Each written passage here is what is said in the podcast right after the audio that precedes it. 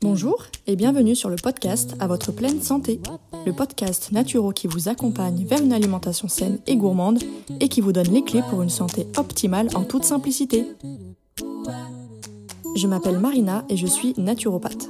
Suite à des soucis de santé non résolus par la médecine classique, je me suis intéressée aux médecines traditionnelles naturelles. Grâce à mes apprentissages et expériences personnelles, j'ai enfin eu les réponses à mes questions. Aujourd'hui, je souhaite donc partager mes connaissances pour aider les personnes qui se sentent perdues face à leur santé ou leur alimentation. Ma mission à travers ce podcast sera de vous aider à manger mieux sans frustration grâce à mes conseils, mais je vous aiderai également à comprendre les besoins de votre corps pour mieux le chouchouter. Préparez-vous à améliorer enfin votre hygiène de vie car la pleine santé se trouve entre vos mains. Avant de commencer, je voulais vous lire l'avis du jour qui a été laissé par Kativa et qui nous dit super nouveau format. Toujours aussi douce et agréable dans sa façon de transmettre, un nouveau format pratique où l'on apprend encore plein d'astuces et conseils pour acquérir une meilleure hygiène de vie. Merci Marina. Eh bien, merci à toi, surtout Kativa, d'avoir pris le temps de laisser ce commentaire. Ça me fait très plaisir que ce nouveau format te plaise et j'espère que ça plaira aussi à d'autres personnes. Et encore une fois, un grand merci. Alors, j'ai eu un petit problème technique avec mon micro, donc si jamais le son n'est pas au top, ça sera euh, cet épisode-là uniquement, parce qu'après, normalement, j'aurai un nouveau micro. Voilà, c'était juste pour faire un petit aparté. Dans ce cinquième épisode, je voulais revenir sur une idée reçue concernant l'alimentation saine et l'alimentation bio en général. Je reçois beaucoup de messages de personnes qui me disent qu'elles aimeraient vraiment manger plus sainement, mais que malheureusement c'est trop cher pour elles. Mais dès que je vais creuser un petit peu, euh, souvent le problème n'a rien à voir avec le fait que ce soit bio ou sain, mais plutôt avec le style d'alimentation qui est adopté. Parce que oui, si on ne change pas certaines habitudes alimentaires, manger bio peut revenir cher, ça c'est clair et net. C'est pourquoi je vais vous donner mes astuces pour manger mieux à moindre coût, mais je vais également vous partager mon expérience personnelle qui prouve que tout est une question de priorité dans la plupart des cas. Alors petit disclaimer qui est pour moi évident mais que je tiens tout de même euh, à, faire. Ici je ne vais pas parler des personnes qui sont en situation précaire, sans abri ou sans aucune possibilité de cuisiner leur repas parce que là dans ce cas ce n'est même plus le fait de manger sainement qui pose problème mais vraiment le fait de pouvoir trouver à manger tout court. Sachez que vous retrouverez toutes les notes de l'épisode dans la description. Alors mon premier conseil, ça va être tout simplement de privilégier les aliments bruts et le fait maison. C'est un des piliers d'une alimentation plus saine parce qu'on sait exactement ce qu'on mange, contrairement aux plats préparés, mais en plus, c'est un élément clé pour faire de vraies économies. Quand je vous parle d'aliments bruts, ce sont des aliments qui n'auront pas ou peu été transformés. Par exemple, les grains entiers sont bruts et non transformés, comme les grains d'avoine par exemple qu'on peut trouver dans certains magasins. Les farines, elles, elles sont peu transformées. Encore une fois, on est toujours sur de l'avoine, admettons, mais là, effectivement, ça sera moulu et transformé en farine. Et enfin, les pâtes brisées du commerce, par exemple, qui, elles, sont très transformées, si elles sont industrielles et plein d'additifs. Voilà, donc avec un seul aliment, on peut avoir quelque chose de brut, de peu transformé ou de très transformé. Plus un aliment sera transformé et déjà préparé, plus il coûtera cher, ça c'est évident. Le pire dans tout ça, c'est que même si vous avez ce mode de consommation sans forcément que ce soit bio, ça vous coûtera beaucoup plus cher qu'une consommation d'aliments bruts et bio. Prenez par exemple une poêlée de légumes surgelés non bio, déjà assaisonnée et prête à l'emploi. Ça sera plus cher que si vous faites votre propre poêlée avec des légumes que vous allez découper et assaisonner vous-même. Donc, pour faire des économies, évitez d'acheter des plats déjà préparés, des gâteaux, des viennoiseries, des boissons, des pâtes à tarte, des légumes cuisinés, bref, des aliments transformés et privilégiez les aliments bruts et le fait maison. Ce qui revient assez cher aussi, c'est la consommation de pâtes. Alors évidemment, pas les pâtes de blé moderne qu'on trouve à prix défiant toute concurrence et qui en plus ne sont vraiment pas super pour votre santé, comme je l'expliquais déjà dans le troisième épisode. Mais ici, je vous parle plutôt de la consommation de pâtes de légumineuses, de blés anciens, de riz complet, sarrasin, etc. par exemple. Forcément, ça coûtera plus cher, je ne vous le cache pas, même si ce sont des alternatives plus saines, ça c'est certain. Encore une fois, la solution sera de diminuer cette consommation de pâtes et d'augmenter plutôt la consommation de grains entiers qui sont beaucoup plus économiques. Vous avez le riz complet, le sarrasin, le quinoa, le millet ou bien l'avoine, l'épeautre, petite épeautre et camute qui se cuisinent comme le fameux ébli, le blé que personnellement j'avais l'habitude de manger régulièrement à la cantine. Ça vous permet de varier votre consommation de céréales qui, je le répète, doivent toujours être trempées minimum une nuit, puis bien rincées avant d'être cuisinées, tout simplement pour être plus digestes et plus facilement assimilées par votre organisme. Le deuxième conseil que je peux vous donner, ça va être tout simplement de diminuer votre consommation de produits carnés et de produits laitiers. Il faut savoir que ces aliments sont chers de manière générale. Au-delà de l'aspect éthique et environnemental, diminuer votre consommation de ces produits va vous permettre de faire du bien non seulement à votre santé physique, mais aussi à votre santé financière. Je ne vous dis pas de tout arrêter drastiquement du jour au lendemain, attention, c'est une question de conscience personnelle qui ne regarde que vous. En plus, votre système digestif et notamment votre microbiote pourraient vraiment ne pas apprécier ce changement radical. Mais essayez plutôt de transitionner vers une alimentation qui soit plus végétale. Encore une fois, remplacer tout ça par des alternatives industrielles végétales vous coûtera forcément plus cher que si vous les faisiez vous-même. Donc le but sera plutôt d'apprendre à introduire des protéines végétales comme les légumineuses qui sont très économiques et qui permettent de réaliser plein de recettes délicieuses et variées.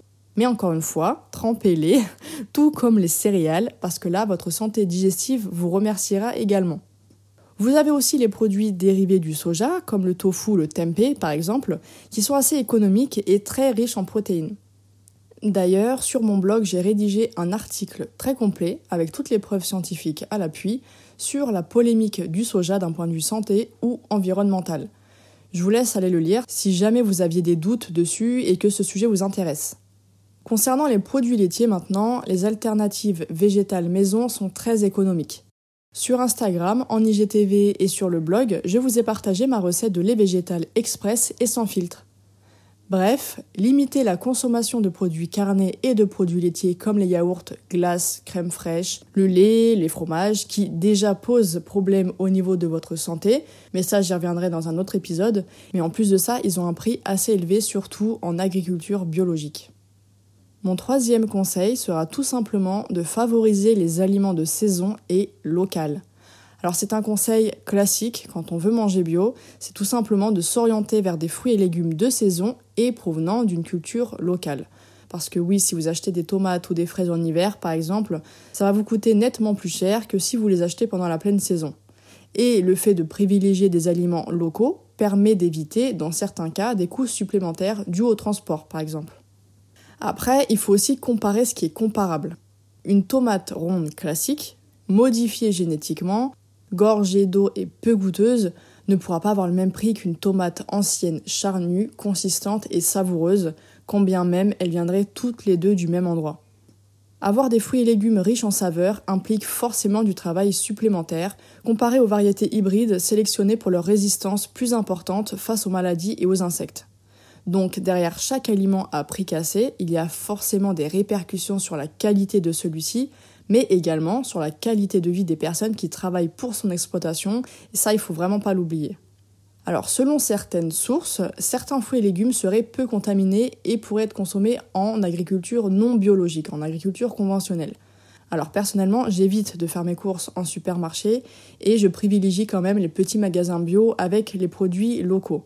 Mais si ça vous intéresse, selon une étude partagée sur le site ConsoGlobe, les produits les moins traités sont les oignons, les avocats, les ananas, la mangue, les asperges, les petits pois, kiwis, choux, aubergines, papayes, pastèques, brocolis, tomates. Alors là par contre, je suis vraiment perplexe honnêtement et la patate douce. Voilà, je vous laisse euh, je vous laisse regarder ça si jamais ça vous intéresse. Mon quatrième conseil, ça va être de faire place au minimalisme culinaire. Alors, pour les personnes qui n'ont pas envie de passer 3 heures en cuisine, ce qui est mon cas hein, pour être honnête, essayez d'adopter une alimentation plus minimaliste pour pouvoir manger sainement, bio, sans vous ruiner pour autant. Au tout début, je préparais moi-même les gâteaux pour le goûter, les dîners végétariens élaborés en testant plein de recettes différentes, bref, je passais beaucoup de temps dans ma cuisine. Mais progressivement, que ce soit par manque de temps avec les consultations ou par manque d'envie de perdre deux heures de ma journée en cuisine, je me suis dirigée petit à petit vers une alimentation plus simple. Par exemple, pour le midi, comme je le montre souvent d'ailleurs sur Instagram, je vais me faire quasiment le même repas tant que ça me convient. En ce moment, j'aime beaucoup me faire une bonne salade de tomates anciennes avec un filet d'huile d'olive, de l'origan, du basilic, accompagné d'œufs bio sur le plat et d'une ou deux tranches de mon pain de camute au levain. Je me régale tout autant et je vous assure que je ne perds pas de temps. Au goûter, pareil, je ne fais plus de gâteau. Euh, ça peut être une banane bien mûre avec un ou deux carrés de chocolat noir, par exemple, ou une tranche de mon pain, encore une fois au levain, avec de la purée de noisettes et de la confiture maison. Ce sont des choses qui sont très simples, mais personnellement qui me donnent quand même du plaisir et, euh, et en plus de ça qui prennent soin de ma santé. Et enfin, au dîner, la plupart du temps, ça va être des légumes, alors soit crus, lorsqu'il fait chaud, comme actuellement, ou littéralement je suis en train de mourir derrière mon micro. ou alors, ça va être cuisiné simplement avec plein d'épices et du tofu déjà assaisonné, qui tient bien au corps et qui est très digeste. Après, évidemment, les jours où j'ai envie de prendre du temps en cuisine, je prépare de bons petits plats ou des gourmandises comme ma délicieuse brioche végane et semblée au levain dont je vous avais déjà partagé la recette sur Instagram notamment. Mais encore une fois, voilà, je prends plaisir à manger des choses qui sont simples, qui sont goûteuses, savoureuses et qui me demandent pas honnêtement 3 heures en cuisine parce que j'ai beaucoup à faire à côté tout simplement et j'ai pas envie de passer tout ce temps à préparer mes repas sans pour autant devoir faire une concession au niveau de ma santé. Le matin, chez moi, c'est ultra rapide parce que j'ai absolument pas faim, donc comme ça, c'est réglé. Mais vous avez plusieurs idées de petits déjeuners omnivores, végétariens et même végétaliens que je vous avais partagés sur le blog. Je vous laisse aller voir tout ça directement dans la description. Donc, en adoptant une alimentation plus simple, plus minimaliste, sans pour autant négliger le goût grâce aux ingrédients de qualité, aux épices et aux aromates, il est tout à fait possible de manger bio, sainement et sans passer 3 heures à tout préparer chaque jour.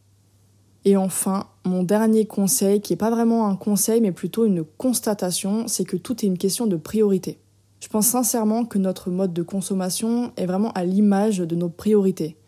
Je suis tombée sur un post Instagram la dernière fois sur un sujet qui m'a beaucoup plu. Je me souviens plus du compte en question, mais ça faisait une comparaison entre deux dépenses financières du même montant, notamment 100 euros de courses en aliments bio par exemple et 100 euros dans un restaurant. D'un côté, on va se dire que c'est trop cher, et de l'autre côté, on va se dire que c'est acceptable. Idem, certaines personnes peuvent mettre 1000 euros dans un téléphone, mais ne veulent pas mettre 200 euros dans un extracteur de jus, car selon elles, ça va être trop cher. Alors par contre, je précise qu'il n'y a aucun jugement dans ce que je suis en train d'expliquer. J'estime en fait que chacun est libre de faire ce qu'il veut et chacun ses propres prises de conscience. Mais j'ai rencontré beaucoup de personnes qui me disent que manger bio c'est trop cher, alors qu'elles vont faire par exemple beaucoup de shopping ou euh, acheter je sais pas moi du maquillage, les derniers smartphones à la mode, voilà, plein d'autres choses comme ça. Mais dans ce cas, il faut formuler les choses correctement et je pense faire preuve de bonne foi en disant donc manger bio coûte un certain montant que je préfère dépenser dans autre chose car ce n'est pas ma priorité. Là, tout de suite, c'est beaucoup plus exact. Chaque personne est différente et chacune a ses propres priorités qui lui conviennent. Pour donner mon exemple personnel, que je partageais souvent d'ailleurs lorsqu'on me dit ce genre de phrase, bah c'est tout simplement que moi aussi j'ai dû faire des choix. En effet, à un certain moment de ma vie, j'étais encore étudiante en naturopathie, sans aucun revenu, et mon mari, lui, il avait repris son master en alternance, ce qui fait qu'on vivait à deux avec 800 euros au total. Donc on retirait 50% euh, pour le loyer, plus les factures euh, classiques hein, que tout le monde paye. Donc autant vous dire qu'il nous restait vraiment pas grand-chose. On a donc fait le choix de sacrifier les sorties et les autres dépenses pour pouvoir manger bio exclusivement, parce que la santé, c'est notre priorité principale, surtout avec les soucis que j'avais à cette époque. À cette période, par exemple, j'ai gardé mon iPhone tout cassé, avec une bonne partie de l'écran décollé, parce que j'avais pas envie de mettre de l'argent dans un téléphone et ne plus pouvoir manger comme j'en avais envie. Puis après, quand j'ai pu investir dans un nouveau téléphone sans mettre ma santé en second plan, j'en ai pris un de seconde main au moment où il a vraiment rendu l'âme. Donc tout ça pour dire que oui, c'est tout à fait possible de manger sainement, même avec un très petit budget, mais il faut être prêt à faire de sa santé une priorité dans ce cas et faire les choix et les sacrifices qui vont avec. Pour résumer ce que nous venons de voir dans cet épisode, vous n'êtes pas obligé d'y laisser un bras lorsque vous mangez bio et plus sainement il y a cinq conseils à appliquer pour annuler cette idée reçue. Premièrement, privilégiez les aliments bruts et non transformés en préparant vous-même vos repas et en diminuant la consommation de féculents comme les pâtes, qui peuvent revenir assez cher quand on prend des alternatives saines aux pâtes classiques. Deuxièmement, diminuez votre consommation de produits carnés et de produits laitiers, ce qui fera du bien à votre santé physique et financière. Troisièmement, favorisez les fruits et légumes de saison et provenant d'une agriculture locale. Quatrièmement, Adoptez une alimentation plus simple, plus minimaliste, pour passer moins de temps en cuisine sans pour autant faire l'impasse sur le fait maison. Et enfin, petit conseil bonus, revoyez certaines de vos priorités financières si votre santé a une grande importance à vos yeux. Alors petit bon plan, il faut savoir que vous avez également des boutiques en ligne qui vous proposent des produits bio et sains à tarif réduit lorsque vous devenez adhérent. Renseignez-vous parce qu'il y en a plusieurs, donc regardez et faites votre choix. Ça peut être, je pense, une très bonne solution pour les petits budgets.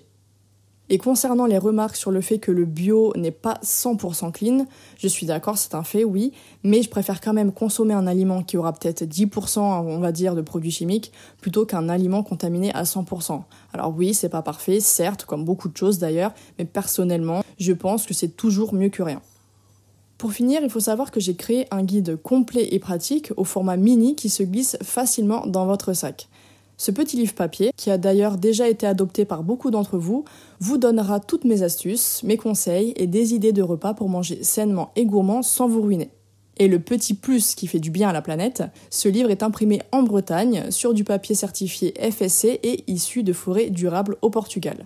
Je vous mets donc toutes les informations dans la description. Exceptionnellement, vous me retrouverez en podcast le 1er septembre parce que je pars deux semaines en vacances. Merci infiniment de m'avoir écouté jusqu'au bout et j'espère que cet épisode vous aura plu. Si c'est le cas, n'hésitez pas à me laisser une note et à me donner votre avis en commentaire pour que je puisse le partager lors d'un prochain épisode. Et surtout, n'oubliez pas de vous abonner. Je vous donne rendez-vous chaque mardi pour améliorer votre hygiène de vie grâce au podcast à votre pleine santé. Retrouvez quotidiennement mes conseils et astuces sur Instagram, sur le compte Ma et moi, mais aussi sur Facebook et sur le blog de mon site web moi.com. À très vite et prenez soin de vous.